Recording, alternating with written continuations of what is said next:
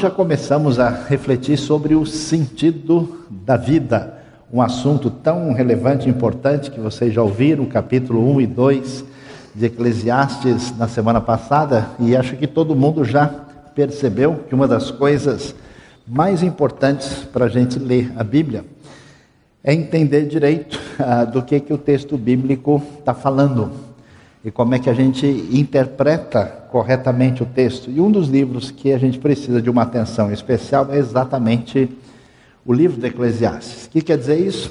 Que é difícil você ler esse livro e pegar qualquer versículo solto, imaginar que esse versículo está dizendo uma espécie de verdade final. O Eclesiastes é um livro transitório, ele está discutindo um assunto até chegar num ponto final.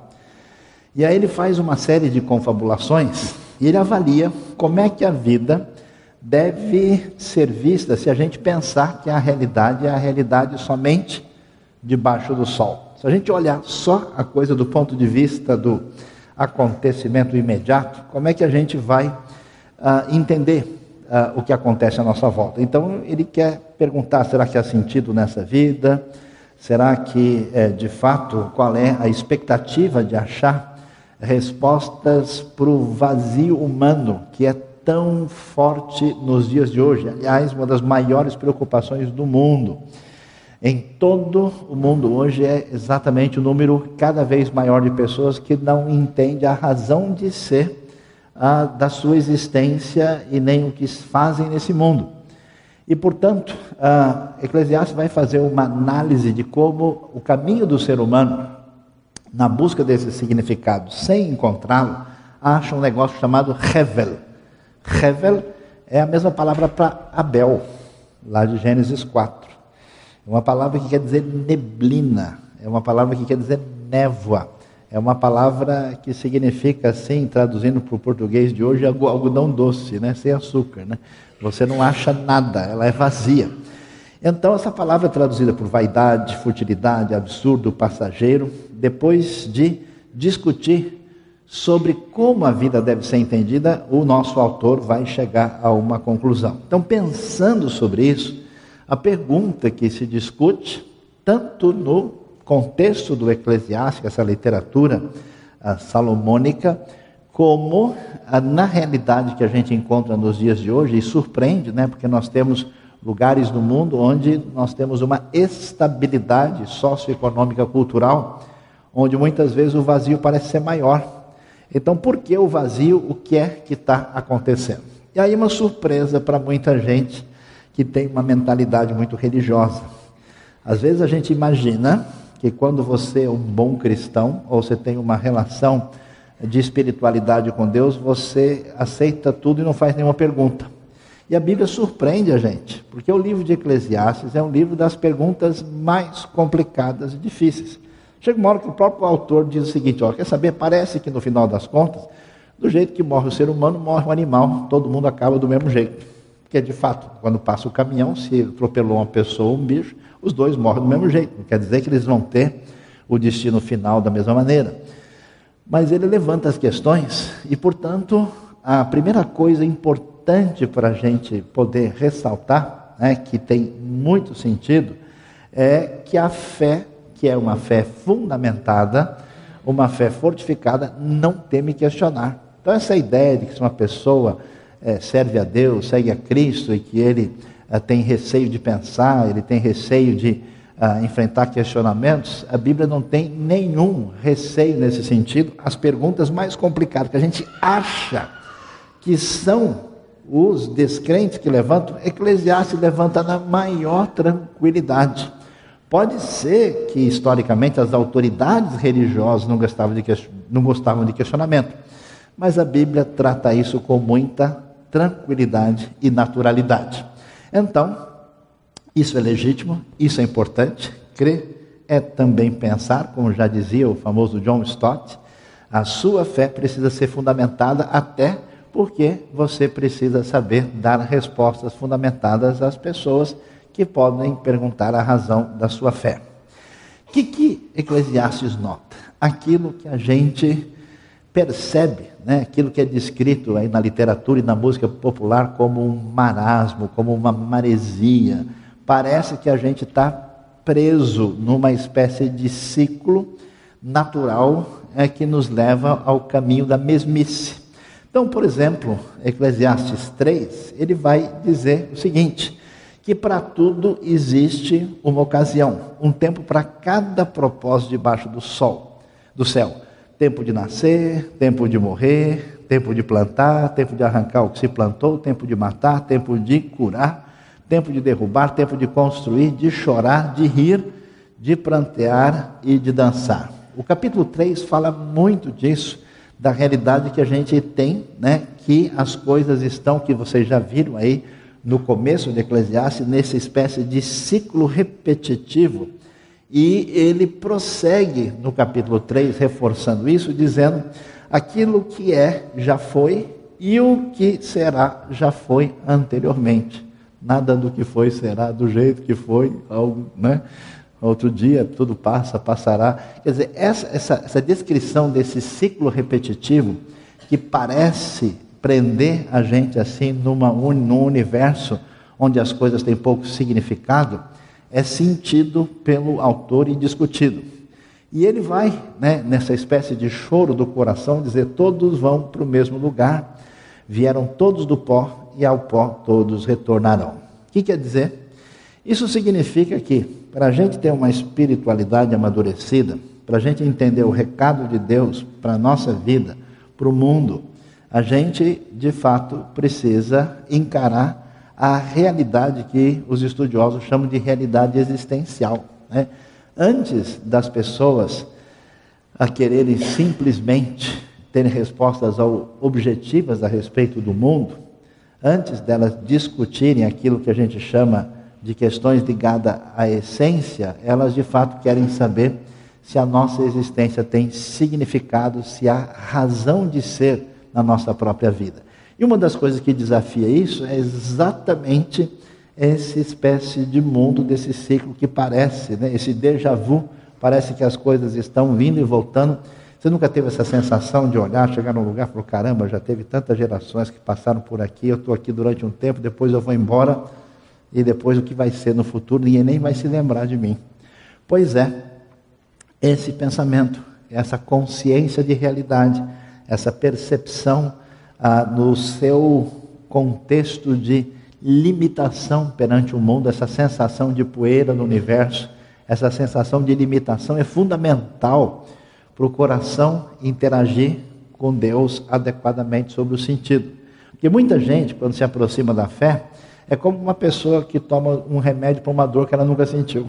Então, realmente não vê nenhum. Como entender graça se a pessoa não entende pecado? Como entender perdão se ele não entende delito? Como entender paz se ele não entende conflito? Como entender significado da existência se ele não levantou pergunta nenhuma? Então, a condição humana essencial faz essas perguntas e Eclesiastes, antecipando-se aos grandes desafios dos ditos filósofos inteligentes do século XIX e XX, já levanta essa discussão. E ele continua refletindo sobre a vida. É importante a gente fazer questionamento é importante a gente entender ah, os nossos limites e a realidade é, na qual a gente está inserido, que coloca a gente nesse ciclo né, do mundo natural ao qual, no qual estamos inseridos, né? e tanta gente tem dificuldade de aceitar a sua limitação, a sua realidade natural na qual ele está inserido. Ele tem ideias sobre si mesmo que simplesmente são um devaneio em relação à realidade. Aí o que, é que acontece? No capítulo 4, ele começa a olhar não só a questão do questionamento, não só essa realidade do mundo que o tempo vai e volta, mas ele levanta o problema do poder e injustiça. Ele diz o seguinte: de novo, voltei a minha atenção e vi toda a opressão que ocorre debaixo do sol. Vi as lágrimas dos oprimidos, mas não há quem os console. O poder estava do lado dos seus opressores e não há quem os console. Descobri que todo trabalho e toda realização surge da competição que existe entre as pessoas. Mas isso também é absurdo, é correr atrás do vento. Veja que coisa, né? a gente vai vivendo a nossa vida e a gente, de certa forma, constrói a nossa vida em função de uma série de sonhos pueris e limitados. Quando, e muitos daqui têm essa experiência, a gente vai para a briga, cai na realidade, enfrenta, pega o boi pelo chifre, como se diz, a gente vê como a coisa é difícil e complicada. Como o nosso mundo é cheio de injustiça. Como a gente tem pessoas vivendo numa situação de desgraça e de sofrimento sob o poder de quem determina o seu destino e a sua caminhada. Como a gente vive não só no nosso país, mas no nosso mundo, uma série de situações assim. Então, o autor começa a refletir sobre isso e ele diz: olha, que coisa complicada. Que coisa difícil. E é interessante, ele pensa, que quando a gente vê o caminho por onde as pessoas desenvolvem a sua, a, a, o seu progresso, o seu desenvolvimento, né, a sua, sua proposta de subida ao poder, isso acontece geralmente quando as pessoas entram numa relação de competitividade um contra o outro. O sujeito nem ia fazer nada, mas quando o outro começou a fazer, ele vai lá e faz só de pirraça. Quantos foram abençoados? Levante a mão, né? Ele faz só para correr na frente, ele faz só para uh, fazer o seu protesto particular, para reagir de maneira indevida, e ele reflete sobre isso e veja como é importante. Por que, que isso é tão sério? Preste atenção. A gente vem de uma sociedade que, especialmente nos últimos três, quatro décadas, trabalhou para a gente assim uma espécie de realidade onírica. Pessoas vivendo num mundo de sonho irreal e quando as pessoas enfrentam, inclusive pessoas da igreja, do, do mundo religioso, realidades concretas difíceis, simplesmente elas não imaginam que isso seja assim. Como eu vejo gente numa situação de frustração e decepção profunda ah, em relação à sua vida estudantil, ah, de trabalho, em outros ambientes, quando eles caem assim na realidade do tipo de problema que a gente enfrenta na realidade do mundo. É necessário refletir, isso é importante. É necessário entender a realidade a, a, na qual nós estamos inseridos e é necessário entender a realidade na qual estamos inseridos nesse contexto social. Quando a gente cai nessa realidade, com essas dificuldades, com essa luta, e a gente procura achar um caminho de assertividade, achar um caminho de determinação do nosso destino, um caminho de satisfação do coração, um caminho de encontrar um eco para o sentido da vida, surgem algumas propostas. E é interessante que Eclesiastes vai trabalhar com uma delas. Imagina só, se não é talvez a das mais badaladas da nossa realidade urbana da nossa, da nossa cidade e do nosso contexto dos dias de hoje. Que é o que? A questão que envolve o dinheiro. Olha lá. Quem ama o dinheiro jamais terá o suficiente. Quem ama as riquezas jamais ficará satisfeito com os seus rendimentos. Isso também não faz sentido. Quando aumentam os bens, também aumentam os que os consomem. Interessante, a pessoa está bem de vida, né? Está melhorando, ganhou bem, daqui a pouco ele começa a ter um monte de amigos que não sabe de onde surgiu, né? Todo mundo gosta dele. Nossa, sou capaz, que saudade, né? Ah, deixa eu te dar um abraço. O amigo multiplica, né? Por 10 mil rapidamente. E que benefício trazem os bens a quem os possui, se não dar um pouco de alegria aos seus olhos? Esse é o grande problema né, do benefício concreto que os recursos e os bens trazem. Né? Aquilo desaparece, a pessoa consome, né? é, é, é igual o produto que é novidade. A alegria dura pouco, amanhã já não está legal de novo. Então, esse mundo daquilo que envolve os elementos concretos, destinados a nos dar um preenchimento da vida, não conseguem satisfazer de jeito nenhum. O sono do trabalhador é ameno, quer coma pouco, quer coma muito, mas a fartura de um homem rico não lhe dá tranquilidade para dormir. É o perigo de ser roubado, é o perigo de perder os recursos, é o perigo de ter que manter isso de alguma maneira, uma série de complicações. Agora preste atenção, observe, e que em nenhum momento há uma ideia de que os recursos, os bens, o dinheiro tem algum problema em si. Não há qualquer ideia, olha, que o dinheiro ou o bem, não tem nenhuma discussão. A questão é o tipo de relacionamento que nós temos com essa expressão concreta socioeconômica dos valores, que acaba traduzindo para a gente uma pseudo-ideia do nosso valor, uma pseudo-ideia de uma realização pessoal e até uma espécie de consciência falsa de poder. E aí nós vamos ver como Eclesiastes é sábio. Por quê? Porque grande parte das pessoas, no ambiente ideológico que a gente vive, sempre acredita que se a sua condição sociofinanceira ah, for muito melhor, necessariamente a sua vida vai ser mais feliz. A ideia é que você tiver mais bens, se você puder ter um conforto maior, mas isso é enganoso por várias razões, porque a, a raiz da insatisfação do nosso coração não está relacionado simplesmente com essa possível satisfação que os bens podem trazer. Segundo, a gente se acostuma com o bem rapidamente, né? você acha maravilhoso. Antes era o quê? Pão velho com mortadela, era uma delícia. Agora o cara reclama da picanha, é, não está, não tá no ponto, né? Não é exatamente. É, esse pessoal não sabe fazer direito. Então, a gente sempre pode entrar nesse processo de ingratidão e é surpreendente como a gente vai encontrar uma quantidade grande de pessoas neste mundo que usufrui de bens, usufrui de recursos e são pessoas nervosas, pessoas sem paz, intranquilas, com medo da sombra. Uma das pessoas que vale a pena a gente estudar um pouquinho da biografia dele, que é apavorante, é o famoso Herodes o Grande. O famoso vovô Herodes, o Herodes da matança das crianças, que aparece em Mateus capítulo 2. O homem era doido de pedra. Aliás, na região só tem pedra, então, portanto, ele está devidamente celebrado ali. E é impressionante como ele matou a sua esposa amada, matou filhos, ele construía prédios gigantes, megalomaníacos em regiões distantes, para que ele pudesse chegar, fugir e ir para lá, porque ele tinha medo da sombra.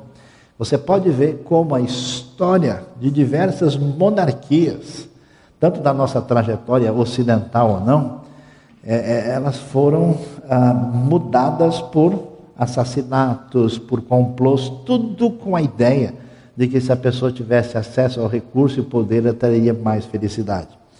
O foco está exatamente nesse, ah, nisso aqui. Eclesiastes coloca atenção e diz: olha, pessoal, se você que está refletindo, que está pensando, inconscientemente, coloca o foco do seu coração de que internamente você vai ter bem-estar, tranquilidade e alinhar internamente a sua parte psicológica e espiritual por causa de dinheiro e recursos, você vai cair do cavalo.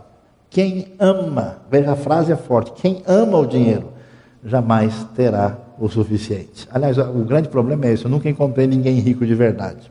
Sempre que você encontra alguém bem de vida, ele fala, não, rico é o fulano. Ele fala para o outro que tem mais do que ele. Aí você chega no outro, não, rico, né? Aí tá, não fica, não, rico é Deus que é dono do universo. Aí é pelo menos uma verdade, é. Por isso, Eclesiastes vai numa direção muito sábia dizer para a gente. Olha que coisa interessante, contando uma pequena história, agora voltando para capítulo 4, que diz: Havia um homem totalmente solitário, não tinha filho nem irmão, trabalhava sem parar, contudo, os seus olhos não se satisfaziam com a sua riqueza. Essa frase é forte a questão dos olhos não se satisfazerem.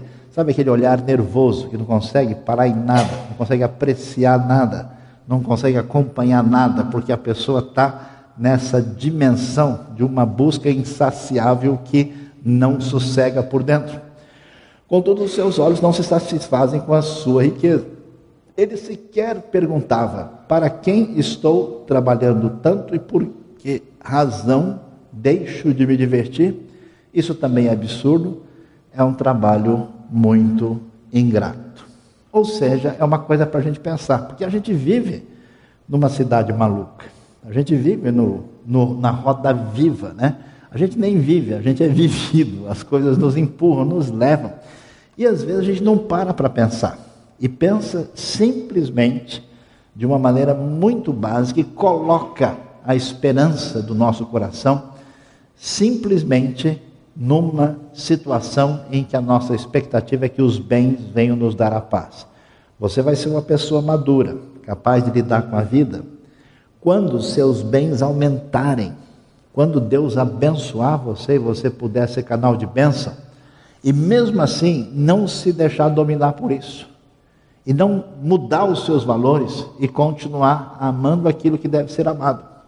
Você vai ser uma pessoa abençoada de fato quando, por acaso, no momento, seus bens diminuírem e você passar por um momento de dificuldade e nem por isso você vai se sentir menos gente, ou desvalorizado, ou inferior, ou precisará estar numa crise porque mais vale ser do que ter. Nós não temos as coisas. As coisas são nos emprestadas durante um certo tempo. Aliás, as pessoas acabam não tendo, as coisas têm as pessoas e as dominam. E isso é que não pode acontecer. Felizes e bem-aventurados são aqueles que, com aquilo que Deus lhes concede, conseguem lidar com isso de uma maneira frutífera, abençoadora. E ai daqueles que, na falta ou no acúmulo, agem de maneira indevida, fazendo de qualquer elemento concreto e financeiro a razão de ser da esperança do seu coração, com a expectativa que de fato dinheiro pode trazer aquilo que a gente anseia. Às vezes você fica aí à noite pensando: ah, se eu ganhasse mais, ah, se desse certo isso, eu estaria feito, eu estaria de boa, eu estaria tranquilo para o resto da vida. O que, que acontece? O autor de Eclesiastes é interessante demais ler o livro, porque assim ele vai preparando o prato, mas ele não traz a carne, fica só para o final. Ele vai só trazendo assim o meio do caminho e ele vai trazer para a gente o que a gente chama de uma solução provisória. Olha como a vida é difícil, como a gente tem que pensar, como a gente deve questionar, como a gente vê as incongruências sociais como a gente observa essa facilidade das pessoas irem atrás de sucesso e de poder e acreditarem que isso pode ser conseguido por um acúmulo financeiro. E aí ele vai dizer: assim descobri que o melhor e o que vale a pena é comer, beber e desfrutar o resultado de todo o esforço que se faz debaixo do sol durante, os poucos dias da vida que Deus dá ao homem, pois essa é a sua recompensa. Vê que ele parou pensou: olha, o mundo está tão confuso que pelo menos vier a maminha na manteiga, tá bom demais. Ah, um suco de manga, amém, irmãos? Deixa eu pegar um copo d'água aqui, né? Se a gente tiver né, um, uma vitamina de açaí, uh, se tiver uma mandioquinha frita, mas não aquela mochibenta, aquela durinha, crocante, assim, que fica né, com aquela cor meio dourada. Quantos foram abençoados aí? Né? Então, o que, que ele vai dizer? E quando Deus concede riquezas e bens a alguém, e o capacita a desfrutá-los, a aceitar a sua sorte e a ser feliz em seu trabalho, isso é um presente de Deus. Olha, quando você tem essa oportunidade de, enquanto você está com o radar ligado e não chega, o GPS não traz o destino final, vai vivendo a vida de boa. É uma espécie de teologia brasileira isso aqui, né? Você vai vivendo a vida de boa, desfrute da vida e vá uh, vendo o que é gostoso, porque isso é um presente de Deus. E aí ele prossegue e diz: raramente essa pessoa reflete no fato de que a sua vida é curta, porque Deus o mantém ocupado com a alegria do coração. Interessante, né? A gente vai vivendo a vida, apesar de faltar às vezes uma resposta definitiva o mundo da criação de Deus é tão especial que é possível ter tanta alegria e desfrutar dessa realidade permitida pelo Criador e que Deus nos concede isso. Mas a coisa é mais profunda. Tá vendo só? Eu vou até tomar mais água aqui. Né? Vou fazer. Posso fazer vocês pecarem nesta manhã? Né? O Tiago olhou com atenção ali, não sei o que, que ele viu, né? Vamos lá. Aí, o que, que ele vai chegar? Ele vai finalmente para o desfecho em Eclesiastes 12. Por isso que tem que ler o livro todo. Um conselho para vocês essa semana: leiam com atenção. Semana passada nós ouvimos sobre Eclesiastes 1 e 2. Hoje, alguns pontos de 3, 4 e 5, mas leia com atenção que é importante. Aliás, é importante até para ajudar uma pessoa que você vai encontrar que tem tanto questionamento ele vai dizer no final: Olha, lembre-se do seu Criador nos dias da sua juventude, antes que venham os dias difíceis se aproximem, os anos em que você dirá: Não tenho satisfação neles. Ou seja, não existe chance da gente encontrar um repouso para o coração, um ponto de equilíbrio interno dentro de nós, um sentido para a vida independente de Deus. Apenas debaixo do sol, debaixo do céu. A nossa referência, e veja, não adianta dizer da boca para fora, a nossa referência verdadeira está na nossa relação com o nosso Criador e Redentor. Não sei como é que está a sua vida, não sei como é que está o seu relacionamento real com Deus, mas se você se desconecta de Deus na relação adequada, você vai ficar com o GPS virando sem direção. Portanto, ele vai dizer, agora, ele diz, quando você é jovem, preste atenção, você que tem tempo pela frente, coloque a coisa na direção certa.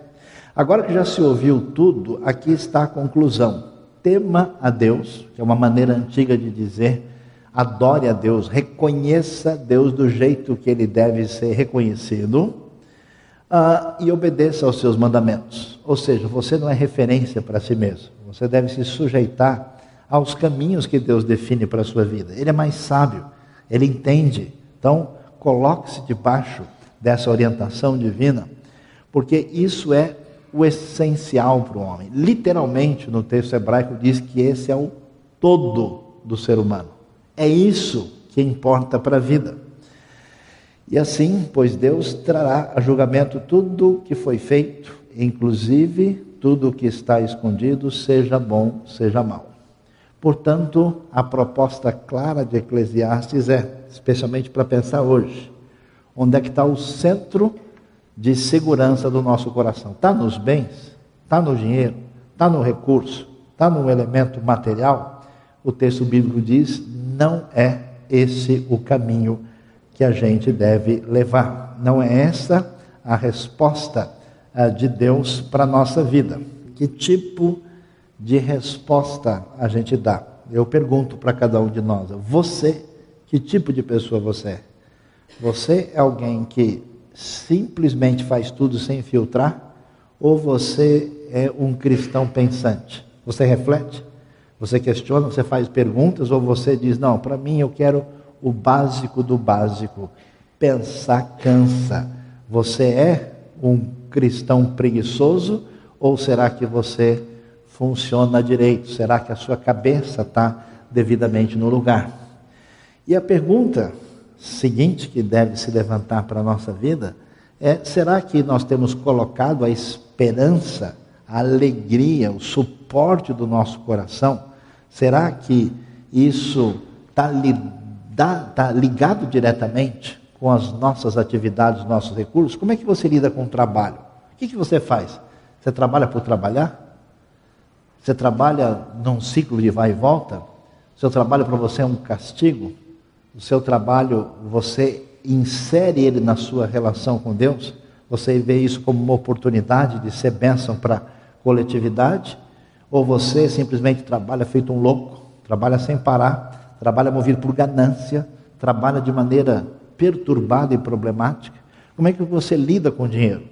Como é que isso domina você? Quanta energia. Já viu aqueles aplicativos assim do celular que ele avisa, ó, está consumindo tanto da sua bateria? Às vezes a sua bateria está lá consumindo completamente pela tensão que você tem, até pensando inconscientemente sobre isso. Como é que você lida com isso? Você lida responsavelmente, adequadamente, como alguém que adora Deus, que entende que você é gestor de recursos que Deus deixa na sua mão durante o tempo que Ele te deu de vida. E você vive tranquilamente ou isso domina você? Onde está o seu coração? Onde é o foco? Você ama Deus, a Sua palavra, ou você ama aquilo que vem de imediato e tenta usar Deus para que você tenha acesso a isso? E se a gente não entende o sentido da vida, não entende nosso relacionamento com Deus, a gente não tem para onde ir. Por isso que muita gente na sua vida não tem missão. Eu tenho ficado surpreso. Eu tenho visto gente semi-analfabeta, simples de tudo, com missão na vida, com um propósito definido, com um sonho dado por Deus e trabalha nessa direção. E eu vejo gente com capacidade, com dons, enceradeira, rodando a vida toda sem chegar em lugar nenhum, porque a pessoa tem como centro da sua vida como elemento que dá sentido àquilo que não pode sustentar. E toda vez que a gente põe trabalho ou dinheiro nessa posição, a gente não vai chegar em lugar nenhum. Qual é a sua missão na vida? Qual é a direção onde está o centro do seu coração na sua relação com Deus e com tudo aquilo que Deus deu e tem dado a você? Deus abençoe a nossa vida e abençoe o nosso coração nessa manhã quando pensamos sobre o sentido da vida. Que Deus nos abençoe.